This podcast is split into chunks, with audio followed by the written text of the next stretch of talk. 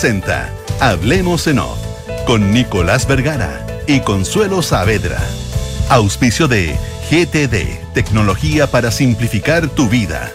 Este verano no te quedes sin auto. Arrienda en mita.cl. AFP Habitat. Digitaliza el área de recursos humanos con Talana. Y en Consorcio te damos el respaldo que necesitas para avanzar en todos tus proyectos. Duna. Sonidos de tu mundo.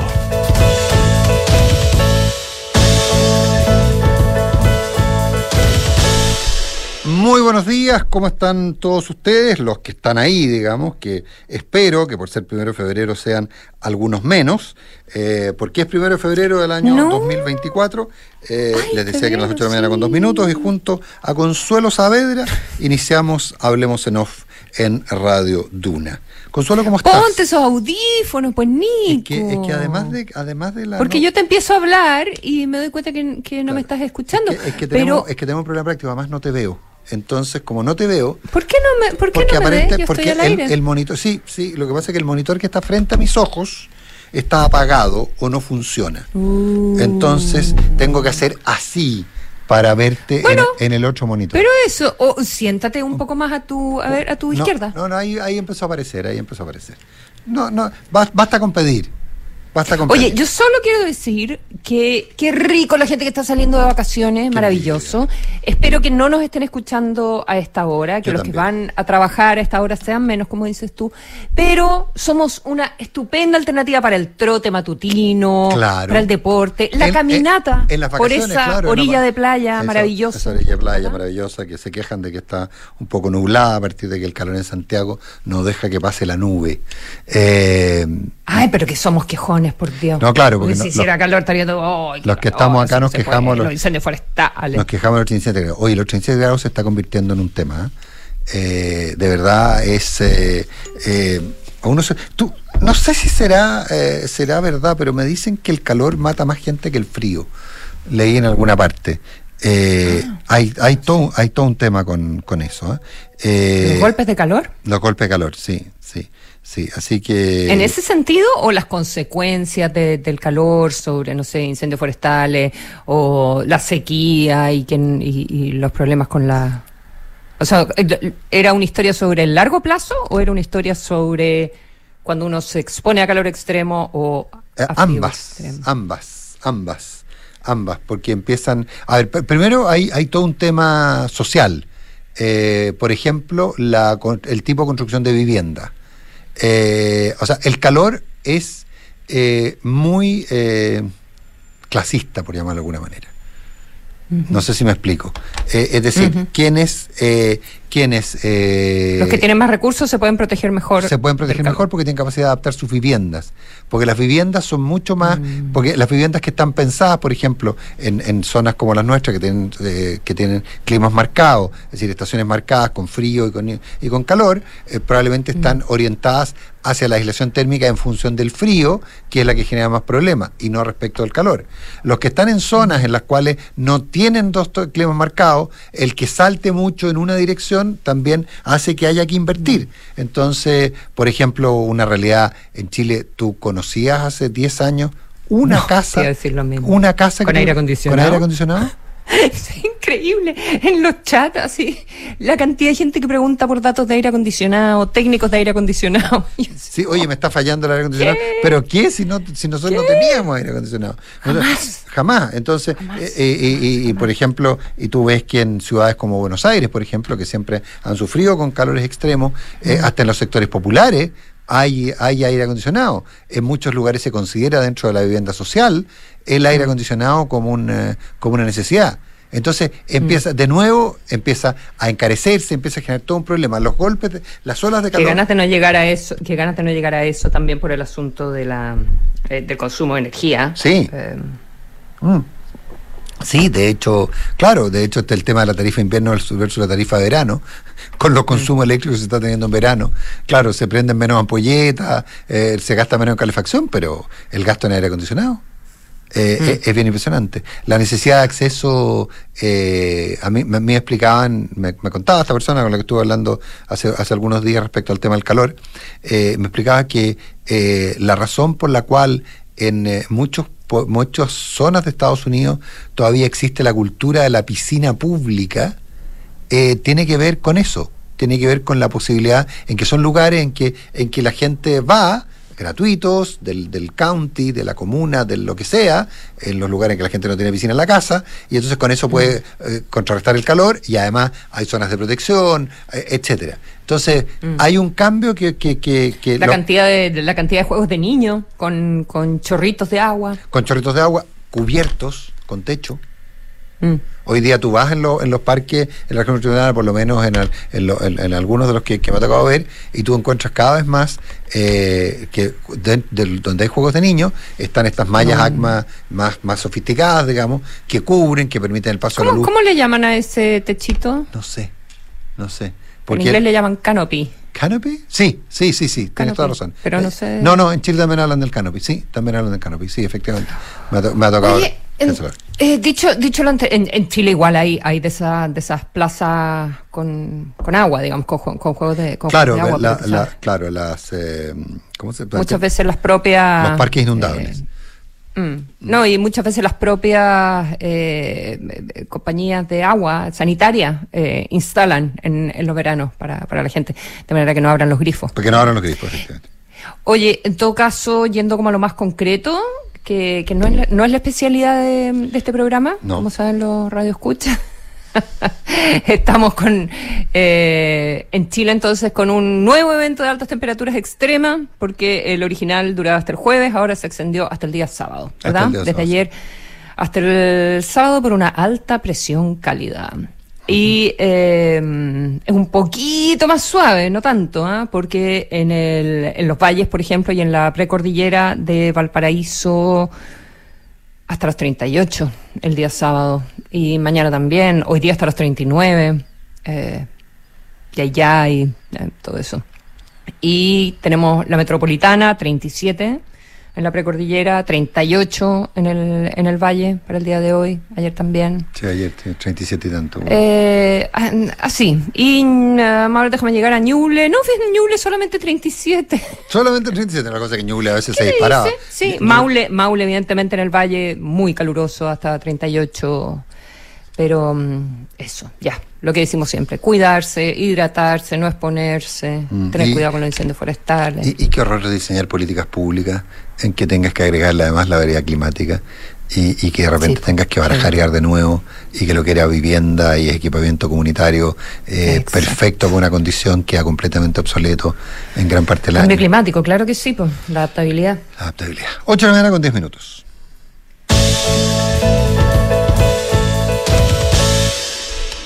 Bueno, no nos meta, no, yo creo que no hay que meterse a discutir sobre si eh, eh, este gobierno consiguió más o menos proyectos de ley, más o menos para aprobar más leyes, etcétera, etcétera, a propósito del, cierre legislativo, porque daría, daba la impresión de que el gobierno, el cierre legislativo fue ayer, daría la impresión que el gobierno, que al Ejecutivo le ha ido bien con eh, reformas como la previsional y otras, pero como decía ayer Matías, da la sensación que, que fueron un poquito victorias complejas, digamos, eh, que no que no necesariamente garantizan un futuro esplendor. ¿Se acuerdan que yo la semana pasada leía la, definición de la victoria pírrica? ¿ah? Con otra victoria como esta estoy derrotado, digamos.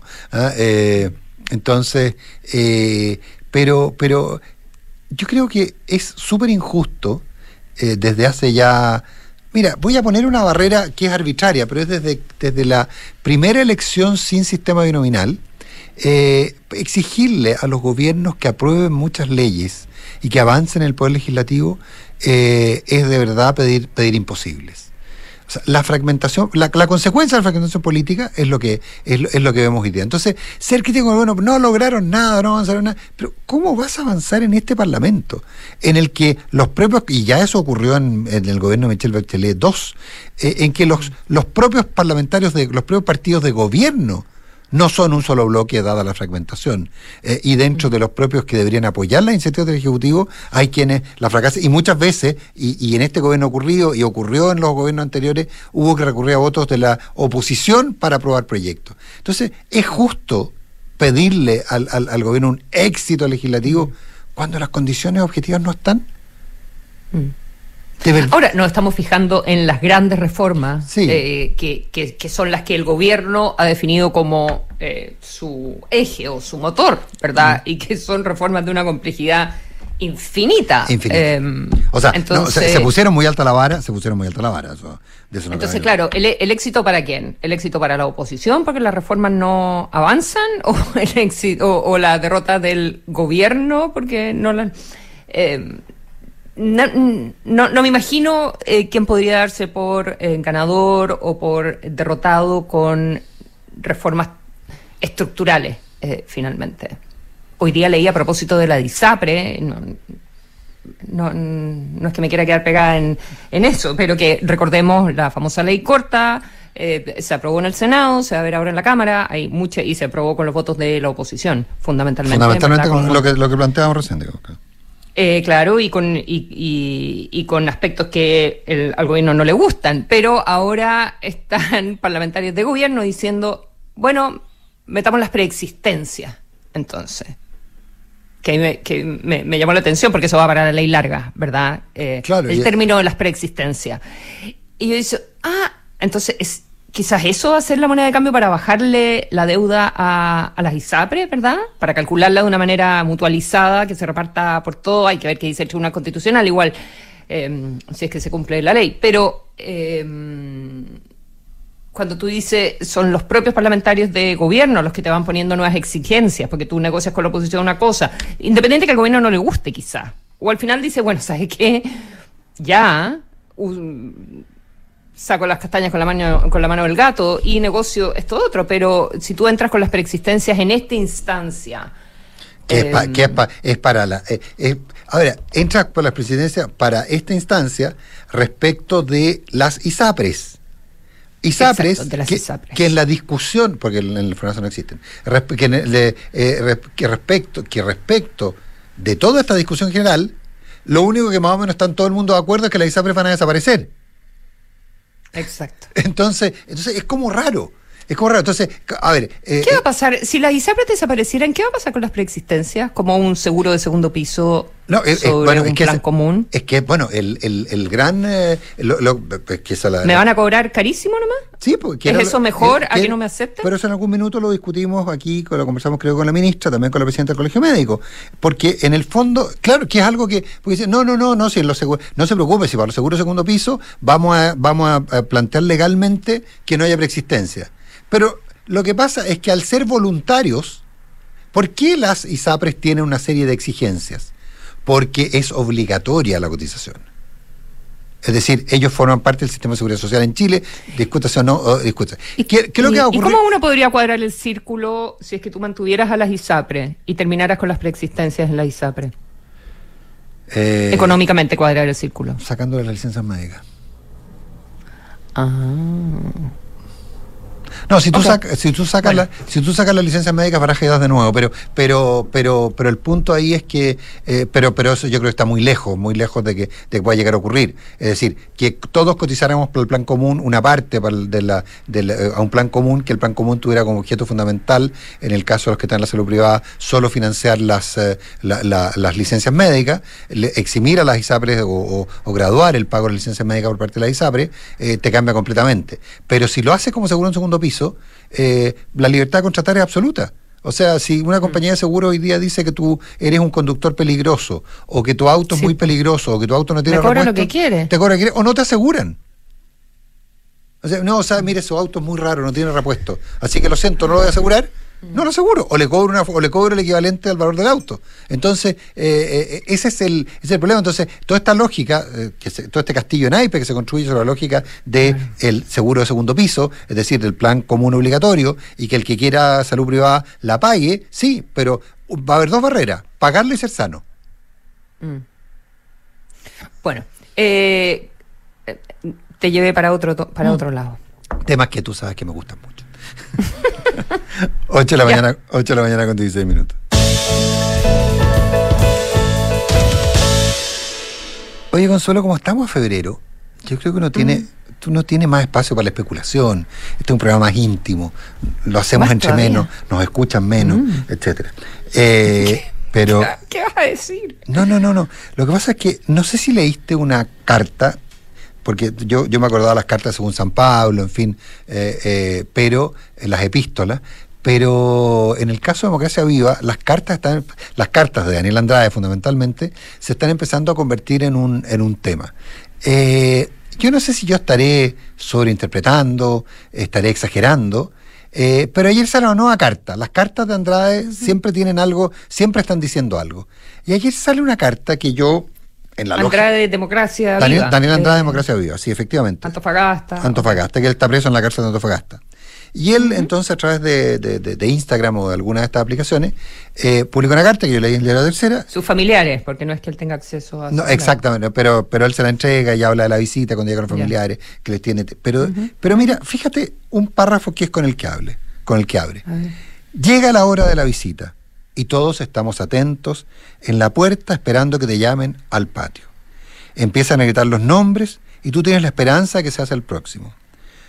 Junto a ello, algún, dice, algunos prenden un cigarrillo, otros se dan vueltas caminando. Es una ansiedad especial, difícil de describir. Duele mucho cuando tu visita no llega. Es como que te dejan plantea- plantado, pero peor. Ah. ¿Qué pensaste tú? Yo pensé el tiro algo. Lo mismo. No sé, no, no sé. No, yo, ¿qui- yo qui- pensé en, en- en su expareja. Bueno, yo pensé en su expareja, por supuesto, puede ser. Yo siempre pienso en. con- sí, tú, tú, eres, tú piensas con el corazón, yo soy Yo soy más una frío. romántica. No, yo, yo creo que. ¿Quién no llega a verla? Yo creo que una, no, en esencia, te dejan solo. Yo lo, lo Ah, veo. es, una, es, una, es una imagen alegórica, ¿no? Es una imagen, yo creo que la imagen puede estar también implicado respecto a, a- a- a- su expareja, ah, pero Yo soy mucho más. Más romántica. Concreta. Claro. No, y concreta, o sea, es como. Yo creo que Perro, aquí, perro, gato, gato. Yo creo que aquí lo claro es, para mí, a mí, él lo que está diciendo es que duro es cuando no llega nadie a verte. ¿Qué es lo que es la visita? Eh, ¿Hay una amenaza implícita en aquello? No sé. Yo puedo estar exagerando, insisto, y lo más probable es que esté exagerando y que probablemente sean solo las vivencias de alguien que está pasando por una experiencia muy dura como estar preso. Sintiéndose además, eh, no sé si inocente, pero al menos sintiendo que se le está cargando la mata más allá de lo que corresponde. Eh, Quizá ni siquiera está hablando de él, porque él dice, algunos prenden un cigarro, otros se dan vuelta. Duele mucho cuando tu visita no llega. Claro, cuando tú Quizás está hablando de- No, pero cuando tú, tú, tú, ahí Ah, lo- cuando le pones un tú. Sí, cuando le antepones un tú como consorcio. Eh, entonces, ese, ese para mí, el- yo creo que e- en este puzzle que se está construyendo respecto a democracia viva, en esta, en que todo el mundo está esperando quién va a ser el garganta profunda, y ya vi unos gargantitas profundas, ya vi unos, unos pocos delatores, están esperando quién va a ser el gran delator, eh, o quién, quién, digamos, se sienta soltado de la mano, eh, uno podría, y es lo que yo hago, y no invito a nadie a que se suba a mis especulaciones, solo las hago personalmente, eh, podría uno estar encontrando señales en las cartas según Daniel Andrade. Yo no me voy a subir a esa especulación, pero está entretenida. No, no, lo, no lo niego. No te quepa ninguna duda. 8 de la mañana con 20 minutos.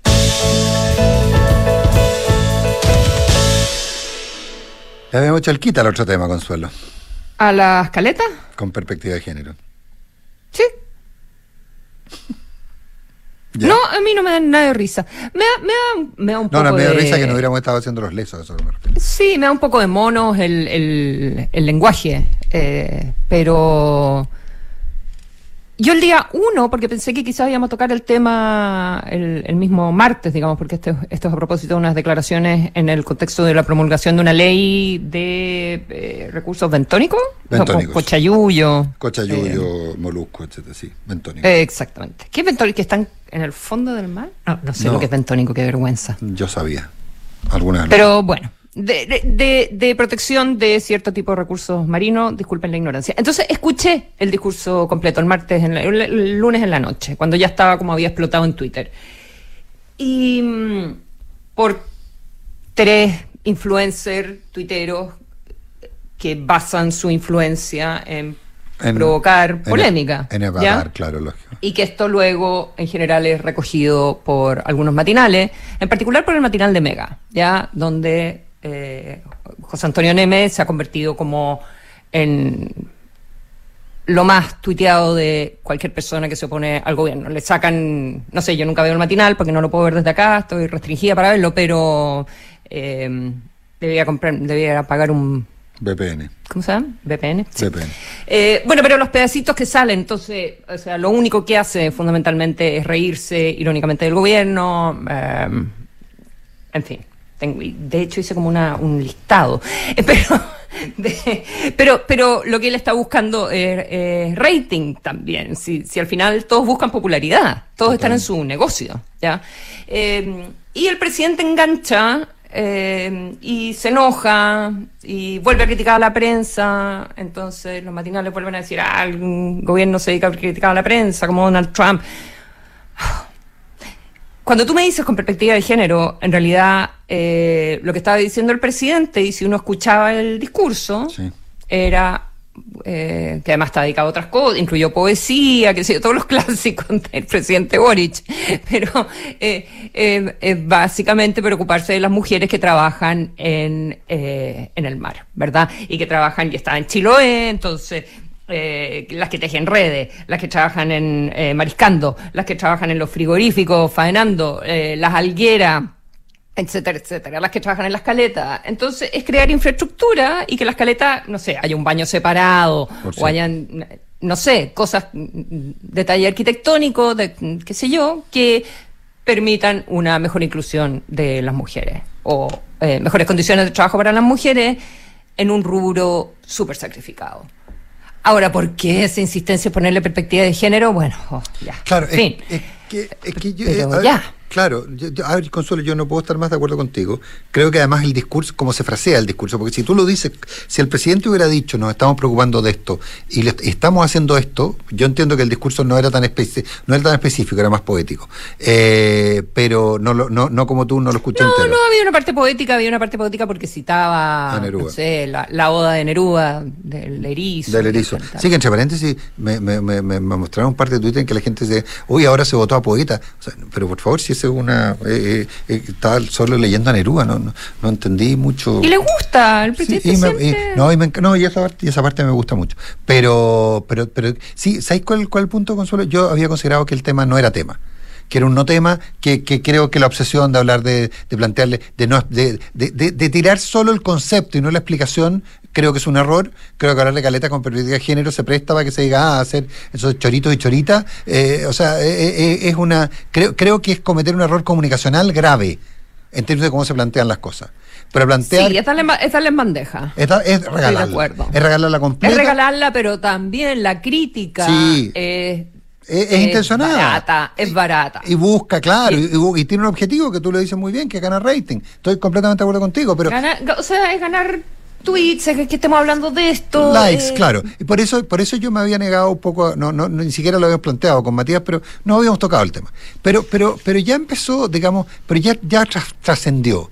Y trascendió a algo eh, que, que, que también habría que mirarlo, que es el tema de, eh, hoy día hay una carta de un ingeniero en el, en el diario Mercurio que plantea que, lo, que habla de una desconexión, que ir a hablar a Chiloé de caleta con perspectiva de género, cuando Chiloé tiene problemas mucho más graves eh, y mucho más complejos y mucho más concretos, eh, es, es- es un error, digamos.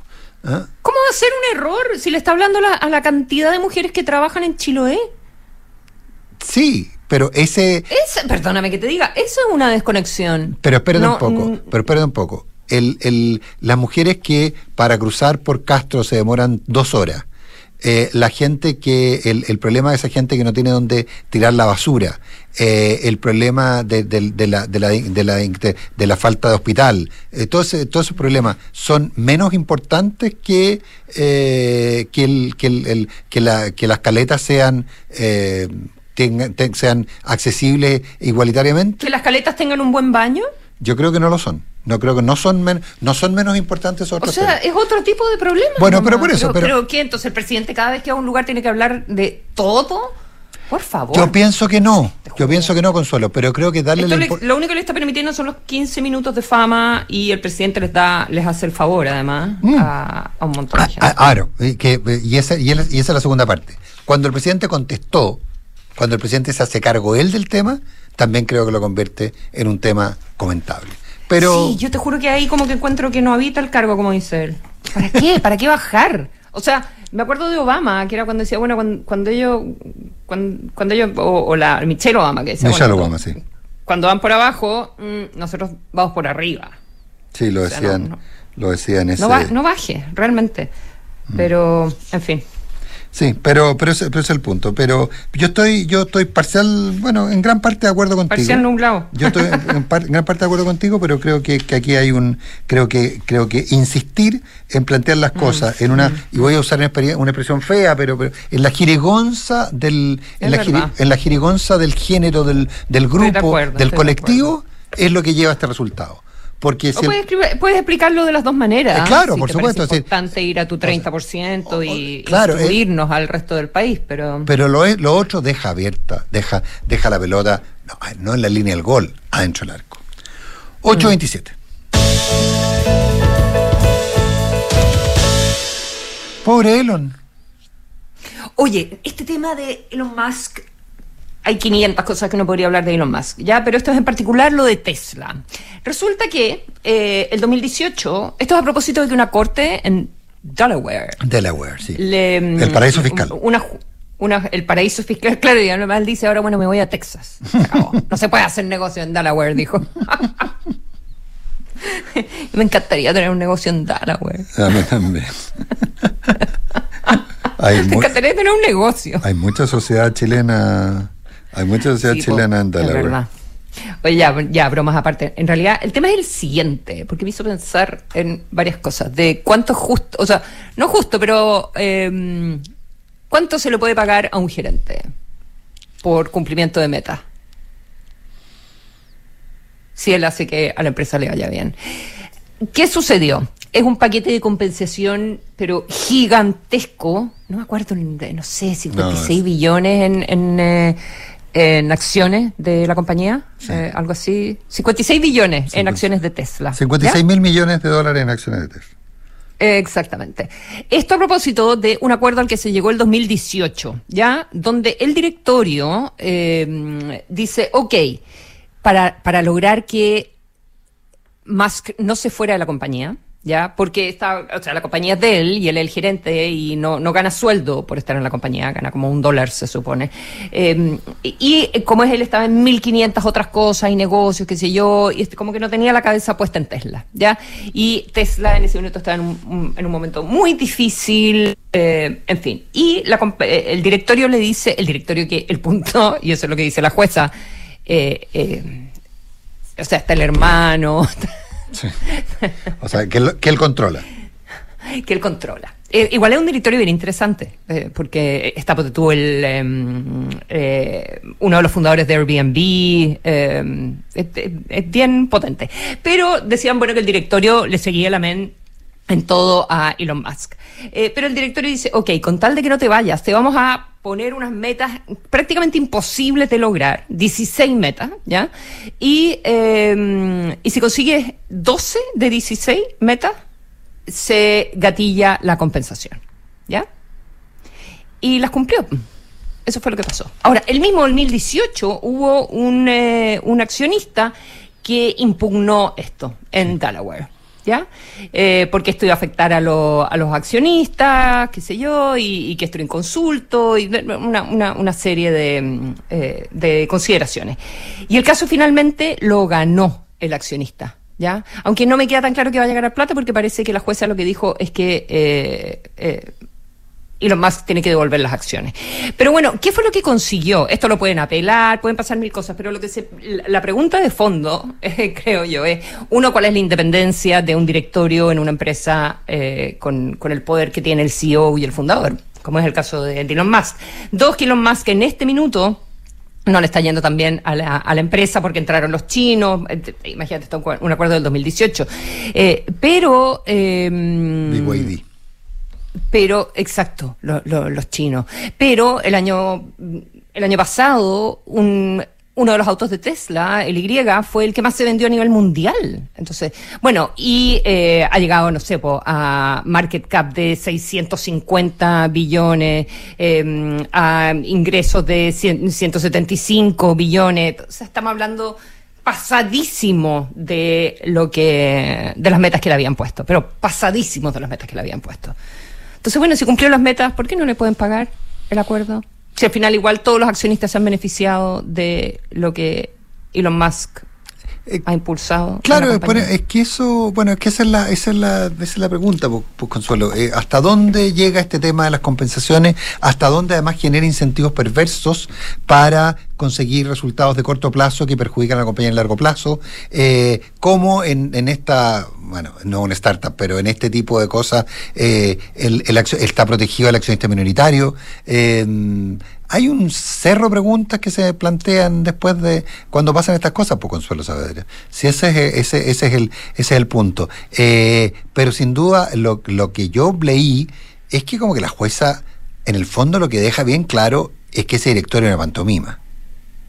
Que el director, claro, que no, que no hay ninguna señal de que nadie haya cuestionado el paquete de compensación. Exactamente. de que nadie haya planteado dudas respecto del paquete que se afuera el monto que había que pagarle. Ahora, menciono aparte, em, ahora no sé, porque el directorio tiene que estar, no, en respecto de beneficios de corto plazo para la empresa y los incentivos. Em, ¿Qué pasaría con Tesla si se fuera Elon Musk? Elon Musk no va a tener interés porque también tiene, eh, tiene, tiene acciones, digo. O sea, le, le importa y quiere aumentar la cantidad de acciones y además tiene todo como colateral en este minuto. claro, o sea, en, el fondo, él, por eso siempre se ha dicho la, debilidad de Elon Musk, que es que finalmente la compañía la debe completa, digamos, y más, digamos. La debe entera y no sé si más, pero la debe completa, claro, para comprar Twitter. Fue todo, todo lo que consiguió de plata fue eh, contracciones, de su compañía, pero fundamentalmente, fundamentalmente de, de, Tesla. Pero igual, ¿qué pasaría con la, con la capitalización bursátil si Elon Musk se fuera, teóricamente. Perdería él, pero también la compañía se iría al suelo, me imagino yo. Probablemente, probablemente. Que pasa es que ahí también, y, nos vamos a salir del punto, es eh, hasta qué punto estas compañías dedicadas a la electromovilidad eh, son rentables del todo sin la existencia, por ejemplo, de una red muy nutrida de subsidios. Entonces, mm. hasta que a ti te llama la atención que en muchas ciudades de Estados Unidos la mayor parte de los Uber son, eh, son Tesla son autos eléctricos. Mm. Eh, ¿Por qué? Mm. Porque tienen un subsidio para comprarlo. ¿Por qué? Porque además eh, la, energía es mucho más barata que el combustible, que el combustible fósil. Eh, e, esas energías están a los precios reales. Bueno, en fin, hay un montón de preguntas, pero, pero no, pero a mí lo que me llamó, por lo que a mí, por eso me interesó mucho el tema cuando lo planteaste, lo que me llamó la atención es cómo la jueza en el fondo ironiza respecto a si ese de verdad es un directorio o no. Eso es mm. lo que me, eso es lo que más me llamó la atención.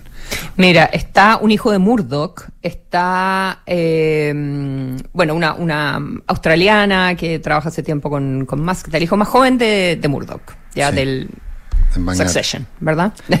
está Kimball, Kimball, Musk, que es un hermano de Elon Musk, que es un, em, un emprendedor, qué sé yo, él está en el directorio también de Chipotle, de la compañía de comida. Eh, está un cofundador de Tesla, junto con eh, Musk, que se llama JB Straubel. Em, hay una ejecutiva de, ex ejecutiva de los cereales de Kellogg, ¿ya? Eh, Kathleen Wilson Thompson. Que, ella, eh, que, ella, entiendo que está en varios directorios, ella probablemente es de las que se ve como más, como más profesional, daría la impresión. Eh, sí, sí. En Walgreens Boots estuvo de, de, human, o sea, de recursos humanos, eh, en fin. Hay un venture capitalist que se llama Aaron Price y está el cofundador de Airbnb, Joe Gebbia. Oye, me, me aclara un antiguo auditor del programa que no que, es injusto decir que Delaware sea un paraíso fiscal. Eh, ¿En serio? Bueno, él lo que dice es que entrega muchas, eh, que, que, lo, lo que, que entrega muchos beneficios, que bueno, alguien lo podría definir como un eh, eh paraíso, paraíso fiscal, pero que lo que tiene muchos beneficios, muy buena regulación ah, y, que, y que en términos de, de, de, de, estabilidad es muy, es muy estable. Y es un lugar muy conveniente. Es un lugar muy conveniente, pero lo, que, que, lo que pasa es que yo creo que tiene razón en el concepto de que paraíso fiscal uno lo, lo asocia con lugares donde se van a esconder capitales.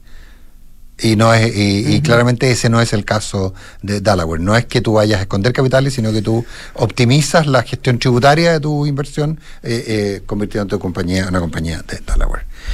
Eh, 8 de la mañana con 36 minutos. Eh, y yo te cuento, Consuelo Saavedra, que Mita es la mejor solución en movilidad. Que Mita es la mejor solución en movilidad para tus vacaciones. Porque puedes descansar realizando tu reserva con anticipación para recorrer Chile de forma simple y rápida y lo puedes hacer en mita.cl. ¿En qué piensas cuando piensas en tu futuro? Tus sueños están más cerca si te cambias a Habitat, porque aquí el futuro lo escribes tú. AFP Habitat, más de 40 años juntos haciendo crecer tus ahorros.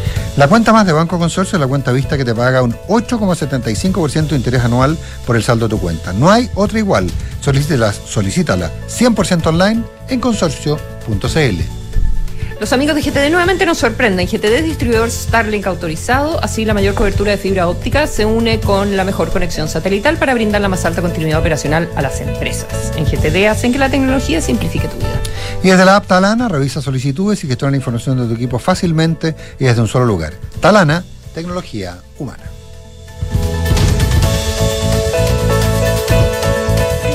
Este verano tienes Work from Anywhere. En Talana también estamos Anywhere. Estés donde estés, este verano firma documentos, gestiona y coordina tu equipo fácilmente desde la comodidad de tu lugar favorito. Con nuestro ecosistema de soluciones digitales, agiliza y haz más eficiente tu área de recursos humanos fácilmente. Todo desde un solo lugar. Talana, tecnología humana. ¿En qué piensas cuando piensas en el futuro? Quizás te imaginas descansando en el campo o haciendo ese viaje que siempre soñaste. Esos sueños están más cerca si te cambias a Habitat, porque somos la AFP número uno en rentabilidad en todos los fondos desde el inicio de los multifondos. En Habitat, el futuro lo escribes tú. Cámbiate en afphabitat.cl. AFP Habitat, más de 40 años juntos haciendo crecer tus ahorros. La rentabilidad de la cuota de todos los fondos entre el 27 de septiembre de 2002 hasta el 4 de agosto de 2023. La rentabilidad es variable por lo que nada garantiza que las rentabilidades pasadas se repitan en el futuro. Infórmese sobre la rentabilidad de su fondo de pensiones, las comisiones y la calidad de servicio de las AFP en el sitio web de la Superintendencia de Pensiones www.spensiones.cl. Somos GTD y sabemos que cada empresa, sin importar su tamaño, tiene múltiples necesidades. Por eso, diseñamos soluciones que se adapten a sus desafíos y, por sobre todo, que nos permitan poner nuestra tecnología al servicio de cada una de sus metas. En GTD, creemos en las empresas y las acompañamos día a día, porque en el camino hacia el éxito vamos juntos. GTD. Hacemos que la tecnología simplifique tu vida. Familia, nos vamos de viaje de verano. Yo voy de copiloto. Pero yo elijo la música. Yo llevo los sanguchitos. Yo cargo el móvil. Yo escojo dónde pasamos a comer. Paren, paren, paren. Pero ¿y el auto? ¿Planificaste bien tu viaje? Ingresa a mita.cl, elige el auto que más te acomode a ti y viaja. Porque además, no solo estarás sumando millas de nuevas aventuras, sino también estarás acumulando millas Latam Paz. Mita Rentacar. Este verano, elige tu destino. Nosotros te llevamos. ¿Quieres ganar plata solo por tener una cuenta Visa? Contrata tu cuenta más de Banco Consorcio 100% online y gana un 8,75% de interés anual solo por tener saldo en ella. Son tus sueños y esto se trata de ti. En Consorcio tienes tu banco, tu seguro, todo lo que necesitas para que tu vida sea más simple. Solicita tu cuenta más en consorcio.cl. Tasa de interés anual calculada en base tasa de política monetaria del Banco Central más 0,5% al 19 del 12 del 2023. Infórmese sobre las comisiones asociadas a la cuenta más. Otorgamiento sujeto a evaluación comercial. Infórmese sobre el límite de garantía estatal de los depósitos en su banco o en cmfchile.cl. Ya, revisamos. Dale. Maletas. Check. Traje de baño. Check. Bloqueador. Check. Oye, ¿y si pasa algo? Tranquila, para eso tenemos la teleurgencia de la alemana. ¿Verdad? Si llegas a sentirte mal este verano, recibe una atención oportuna y rápida en teleurgencia. Nuestros médicos de urgencia adulto y pediátricos te atenderán también en feriados y fines de semana. Reserva tu hora en clínicaalemana.cl. Clínica Alemana. Si es tu salud, es la alemana. Hablemos en off. Nicolás Vergara y Consuelo Saavedra están en Duna. Son las 8 de la mañana con 40 minutos. Hablamos en off en Radio Duna. Donaldo Lema, ¿cómo está usted? Muy buenos días. Buenos días, Nico. Buenos días, Consuelo. Buenos días Hola, a la audiencia. ¿cómo estás? ¿Estás en Uruguay, Aldo? Bien, ¿y tú? Efectivamente, en Montevideo. Ah, no, está- te iba a preguntar si estabas con vista al mar o con vista al río. Estoy con vista al río. Estás con vista al río. ¿Y está, está de qué color el río hoy día? Porque hay unos días que está un celeste precioso y otros no tanto. No, hoy está relativamente celeste, sí. Eh, digamos, estamos en un periodo de alta temperatura también acá en Uruguay, con cielos muy despejados, después de alguna lluvia ayer. Eh, Menos mal. Así que es, sí, así que es un, es un, un- un- un río relativamente claro. Qué bueno, qué bueno, porque eh, siempre me ha, me llamado mucho la atención cómo cambia de color el río frente, ahí frente a Montevideo, que hay unos, unos días en que está precioso y otros no tanto. Eh, Aldo Lema, eh, ¿te sorprendió el central? No, eh, básicamente porque se habían acumulado antecedentes tanto desde el punto de vista de la actividad del cuarto trimestre, dicho sea de paso, acaba de salir el IMASEC de diciembre, que fue bastante menos de lo que se esperaba. El- la actividad económica en diciembre eh, se contrajo 1% interanual. Ah, no lo la vi. expectativa era de una cifra positiva en torno a 0,5. Eh, más importante que eso es que en diciembre la actividad eh, declinó respecto a noviembre y no solo afectada por la contracción minera. Y por otro lado, las expectativas de inflación, que son el indicador más importante desde el punto de vista de la ejecución de la política monetaria, eh, se fueron reduciendo significativamente durante el segundo semestre y hoy las expectativas de inflación a dos años están nuevamente por debajo de 3%, entre 2,5% y 3%. De manera que una baja de 100 puntos eh, era consistente con ese escenario de, eh, en algún sentido, recaída de la actividad y eh, moderación eh, inflacionaria. Oye, acabo de abrir el, el IMASEC. Sí, no lo em, encuentro. Pucha, te lo comparto. Ya, aquí lo Em, encontré, sí. eh, claro, cae, cae uno en comparación con igualmente el año anterior y al final eso nos da, dice, son, son eh, preliminares, pero 0,2 de crecimiento entonces. En el año, como Sí. cierre, hay dos cosas acá. 0,2 Eh, como, se entre- Mm. como se entregan los datos de, de diciembre, este, primero que nada, tenemos una estimación preliminar, Consuelo, del cuarto trimestre, que creció interanual apenas 0,2%. Recordamos que el tercer trimestre había crecido 0,6%, o sea, claramente el cuarto trimestre parecía que venía algo mejor, pero esta recaída eh, en, en diciembre hace que la actividad en todo el cuarto trimestre vuelva a caer respecto al tercero. Y en el cierre anual, eh, por lo menos en términos de IMASEC, la cifra del año en su conjunto, el PIB eh, del año en su conjunto de 2023 habría caído marginalmente eh, 0,2%, pero en esencia tampoco hay que darle mucha importancia a eso, vamos a tener las cuentas nacionales en marzo y probablemente lo que van a indicar para 2023 en su conjunto es eh, una variación prácticamente nula, o sea, eso, eso es la esencia, digamos, del 2023, es mejor dentro de lo que se puede decir mejor que lo que se esperaba hace un año atrás, que recuerden se esperaba una caída entre 1,5 y 2%, pero eh, marca que a pesar de que se estaba recuperando la actividad o que parecía dar señales de recuperación eh, hacia mediados de año, la velocidad eh, del, de más reciente eh, se, se detuvo, se redujo significativamente e incluso hemos visto esta, esta contracción. Y, y- y en ese sentido, eh, uno tal vez podría, esta contracción del, del, del 1%, es decir, que la economía se resiste, eh, porque básicamente el tema es la expectativa. La expectativa, estaba, estaba justamente revisando mis apuntes, y la expectativa era... Más 0,5 más era 0,5, la expectativa. Más 0,5 era la expectativa, o sea, o sea de- que tu- tuviste muy por debajo. Eh, entonces, en ese sentido, uno no esperaría que el Banco Central fuera un poquito más activo en, eh, en bajar la tasa política monetaria eh, para tratar de, de, de, de- de- de- de desincentivar, comillas, eh, la acumulación de recursos y, y- y propiciar la inversión? Bueno, hay dos cosas que son importantes acá. La primera es que junto con bajar en 100 puntos la tasa de interés, eh, el Banco Central, en una decisión que no fue unánime, el, conse- el consejero Luis Felipe Céspedes votó por una baja de 125 puntos. Sí, que tampoco, Eh, tampoco es para volverse loco cuando había gente que hablaba de 200 o 250 puntos, digamos. Entonces, Claro. me refiero a Y José creo Gregorio. que, claro, quienes, quienes plantean una política monetaria más agresiva, en esencia, yo creo que lo que hacen es incorporar estas variables que estamos este, eh, haciendo referencia, la evolución de la actividad, la evolución de las expectativas de inflación, en lo que es la regla de política monetaria del Banco Central. Y eso sugeriría, como el propio Banco Central sugiere, que la tasa de política monetaria debería ir al 4%. Solo que mientras, digamos, algunos dicen y lo plantean que esto debe- debería ser rápido, eh, a, mayor velocidad, eh, probablemente dados estos desarrollos, tienen razón, el Banco Central, los bancos centrales en general, suelen ser más lentos. Y a pesar de que la regla, y efectivamente yo he alimentado ahora mientras esperaba la entrevista esa regla de política monetaria, confirma que la tasa de política monetaria debería estar en el correr de este año en torno a 4%.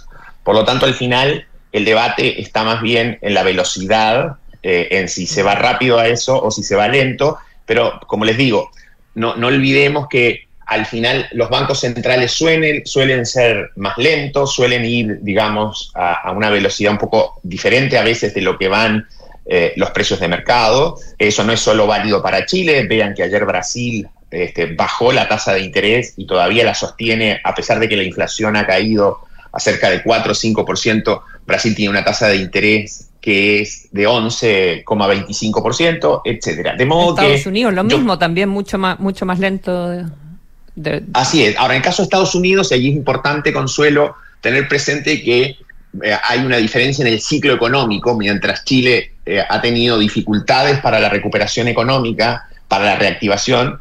Estados Unidos más bien el debate es si hay algunos signos de, que, de sobrecalentamiento, si la inflación podría este, rebotar. Es mucho más cómodo para la Reserva Federal esperar, ser paciente, como se suele decir, en la medida que está en una economía con pleno empleo, en una economía que tiene, digamos, la actividad todavía creciendo al 3% después de un buen desempeño en los últimos años. Pero, pero por ejemplo, pero una consecuencia, el, peso está cayendo 1,1%, está en 939 en estos momentos el, el peso eh, se está transando. O sea, básicamente el, el, mercado lo tomó como una, como una señal distinta, digamos. Hay tres, hay tres elementos ahí. Siempre cuando uno analiza lo que le pasa al tipo de cambio después de una decisión como esta, no solo hay que incorporar, digamos, la decisión propiamente tal y el mensaje del Banco Central, sino que se suman, Nicolás, estos dos, eh, dos elementos adicionales. Uno, el de la propia actividad, o sea, lo que está ocurriendo con el IMAC, que sí fue una sorpresa muy negativa, eh, eh, justifica cierta depreciación del peso o es consistente con un tipo de cambio más alto. Y lo otro es que hemos visto eh, desde ayer cierto fortalecimiento global del dólar, en particular frente a las monedas principales, y algo también respecto al yuan.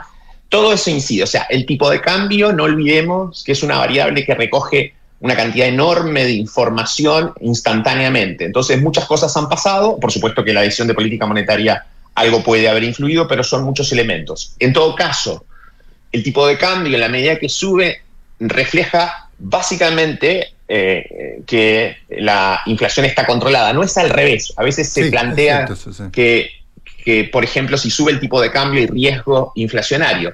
Yo creo que lo que estamos viendo es al revés, en el sentido de que como las expectativas de inflación están muy controladas, sobre todo a plazos de eh, uno y dos años, eh, bueno, eso le da espacio al tipo de cambio para subir hasta que en algún momento sí puede ser inflacionario, pero no parece, digamos, este, por ahora. Mm. Eh, quería preguntarte por, eh, tú eres integrante del Consejo Fiscal Autónomo, Aldo, y eh, si nos pudieras explicar un poco cuál fue como la, nota de preocupación de este, de este informe que publicaron ustedes hace un par de días sobre balance estructural, digamos, sobre cuánto gasta, cuánto entra, cuánto se endeuda el, el país. A ver, la primera nota de preocupación es, se ha subido marginalmente el resultado o el déficit de llegada establecido en las metas eh, ahora que se especificaron año a año. Eso es un avance, por un lado, de parte del Ministerio de Hacienda y de la Dirección de Presupuesto en establecer metas anuales año por año. Hasta ahora solo estaba la situación inicial y el destino eh, hacia 2026. Ese año 2026 eh, se fija en un déficit de 0,5% eh, del producto, en términos estructurales. Ahora, eh, en la evolución de la deuda, que recuerden la deuda bruta de la cual eh, Nicolás y Carlos Alonso hablaron previamente en el programa previo. incluyendo las empresas. Mm. Claro, no olvidemos, Consuelo, que además de la meta de balance estructural, desde el año pasado, o más bien desde el año 2022, se sumaron, se sumó un, pilar de deuda pública bruta como meta. Es decir, hoy Chile tiene una regla dual, tiene una meta de, déficit estructural como tuvo desde que se creó la regla y tiene una meta de deuda pública bruta, nivel prudente de deuda establecido en 45% eh, del producto. ¿Por qué se, se agregó este pilar? Porque se vio, se observó que durante muchos años la deuda pública evolucionaba no necesariamente a la par de lo que parecía indicar el déficit estructural, el déficit efectivo también, sino que habían otros requerimientos de capital, otras necesidades de financiamiento, lo que suele llamarse bajo la línea, que, eh, eh, digamos, tenían efecto en la deuda. Mirado en la perspectiva de aquí para adelante, un déficit de 0,5% no necesariamente estabiliza la deuda y eventualmente además en este tránsito de aquí al 2026 estamos viendo o, se ven varios riesgos, varios riesgos que hacen que eh, por un lado, la deuda neta, esto es, descontando la evolución de los activos, pueda evolucionar más rápidamente de lo que dice la deuda bruta, e incluso la propia deuda bruta pueda, digamos, ante un shock externo significativo, acercarse muy rápido al nivel prudente e incluso sobrepasarlo. Es decir, hay un conjunto de riesgos en el mundo, ustedes lo tienen bien claro porque lo comentan cada día, partamos por el riesgo de una eventual, un eventual retorno de Trump a, a, la Casa Blanca y las consecuencias que eso podría tener, por ejemplo, en términos de tasas de interés, guerra comercial, caída de commodities, y otros factores que hacen que, por un lado, la meta del déficit estructural y, por otro lado, la evolución de la deuda tengan riesgos eventualmente de evolucionar peor de lo que eh, se, se ha delineado. Ya, a ver, número pero, podrías tú asignarle? ¿Pero qué número? Eh, ¿Cómo si asignar la probabilidad, más, claro? Claro, si uno fuera más prudente. Bueno, en estos casos, típicamente lo que uno, uno plantea o, debería plantearse es eh, tener un, nivel de, de, déficit al que convergemos, primero que exige un esfuerzo muy significativo en estos dos años. Es decir, estamos hoy con un déficit estructural de 2,5% del producto y de ahí debe converger a 0,5% del producto. Eso refleja una evolución eh, muy, muy eh, eh, estable o moderada del gasto público, lo cual a la luz de un conjunto de eventos que han pasado recientemente en los últimos años o en los últimos 10 años, hay dudas de que eventualmente eso se pueda este, materializar. Ese es un, un, un, elemento que hay que tenerlo presente. O sea, hay un esfuerzo fiscal significativo durante los próximos dos años de dos puntos del producto eh, que también, en algún sentido, eh, generan ciertas dudas respecto a, al cumplimiento. Segundo, el nivel al que convergemos es un nivel que puede ser insuficiente para estabilizar la deuda pública. Y tercero, después, si quieres, entramos en esos escenarios de riesgo en diversos aspectos que hemos planteado que podrían eventualmente inclinar, eh, digamos, la balanza en esa dirección. Desde ese punto de vista, siempre las, las, las, las finanzas públicas, en algún sentido, tienen que ser, eh, digamos, delineadas, planteadas eh, de manera, digamos, de pecar en algún sentido de pesimistas. O sea, más vale equivocarse por pesimista que equivocarse por optimista. Claro. Y lo que ha pasado con Chile, en la, en la en, digamos, en, en ya, aquí, cada, eh, ya casi cerca de 15 años, desde que empezó el deterioro fiscal, que no es ni de esta administración, ni de la anterior, ni siquiera de la anterior, sino que ya llevamos unos 15 años y eso se refleja en el fuerte crecimiento de la deuda pública, en las bajas de calificación de riesgo y demás, es eh, que más bien se ha pecado digamos, de optimista. Había márgenes de maniobra. Eh, el otro elemento que no hay que perder de vista también, eh, Consuelo, es que toda esta situación ahora, ante una eventual crisis que podría pasar, pasa cada 7, 8 años que tenemos una gran crisis mundial. La última fue la pandemia. Uno podría, eh, digamos, asumir que en la segunda mitad de la década puede haber una, una nueva gran crisis eh, global.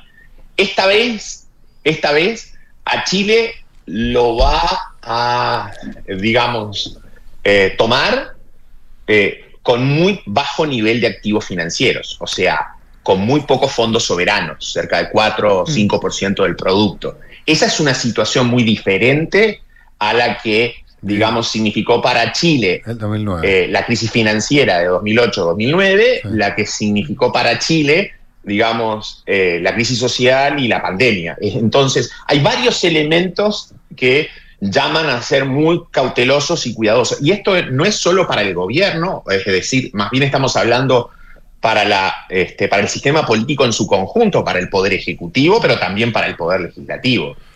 Aldo, eh, pero eh, el caso, el paradigmático de evolución del déficit, de, de descontrol en la evolución del déficit, eh, es España. Eh, España en muy pocos años, mm, me atrevería a decir que en, que en menos de cinco años pasó de una deuda completamente eh, ma- manejable a eh, creo que lo- el, cerca del 90% eh, de, de- de deuda. Y, y los disparadores no fueron tan claros, no hubo, hubo, hubo situaciones complejas, pero hubo muchos disparadores. ¿Tenemos un riesgo parecido? Bueno, hay diferencias. Acá hay que separar países emergentes de países desarrollados, y más el caso de España, que está en el ámbito de la eurozona, que hay, entre comillas, algunas garantías implícitas que la propia, por ejemplo, usó en su crisis del 2011-2012.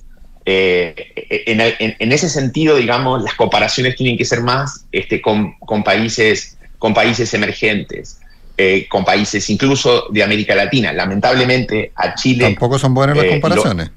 en lo comparación de crecimiento de déficit. más con América Latina, lo emparentan más con algunos países emergentes que eh, con la eurozona y demás. En ese sentido, lo que hay que ver, digamos, es que Chile, por ejemplo, ya no tiene el menor riesgo país en América Latina, no tiene, digamos, el menor desprecio soberano. Esa debería ser una luz amarilla importante. Y no porque sea un fin en sí mismo tener una buena clasificación de riesgo. De partida significa un costo de financiamiento mayor, empieza a significar un peso más importante de los intereses en el presupuesto. Acelera, Eso claro. quita márgenes para el resto. Eh, de modo, de modo que, y, y adicionalmente tiene impacto en la inversión, tiene impacto en la, en la- en la llegada de inversión extranjera. Eh, hay, hay varios factores eh, que en ese sentido, digamos, son relevantes. Al final, la estabilidad fiscal ha sido, es la base de un mayor crecimiento potencial. La inestabilidad fiscal, la insostenibilidad fiscal ha sido la madre de todas las crisis que ha tenido América Latina en las últimas décadas. Digamos, es condición eh, necesaria, no es suficiente para crecer, pero es necesaria. Y por lo tanto, yo creo que el sistema político en su conjunto tiene que, en algún sentido, estar consciente de esos riesgos que se, que se pueden avecinar, eh, que, que se pueden acercar. Aldo Lema, siempre un gusto hablar contigo, eh, sobre todo de- desde, si tú estás mirando el Río de la Plata, Desde Uruguay. desde Desde el- Uruguay, que es el país con menor riesgo, ¿ah? el, el Estaba mirando. Sí, Nos desplazó. nos desplazó. Y, y no necesariamente, eso lo podemos conversar en otra oportunidad, por mejores indicadores fiscales. Más bien creo que ha sido por una evaluación de, de- de la calidad de la política en las últimas décadas. ¿Qué duda cabe? Eh, Aldo Lema, un millón de gracias, nos vemos. Consuelo, nos vemos mañana. pasen muy bien. Un abrazo. Buenos días. Chao, nos vemos mañana. Buenos días.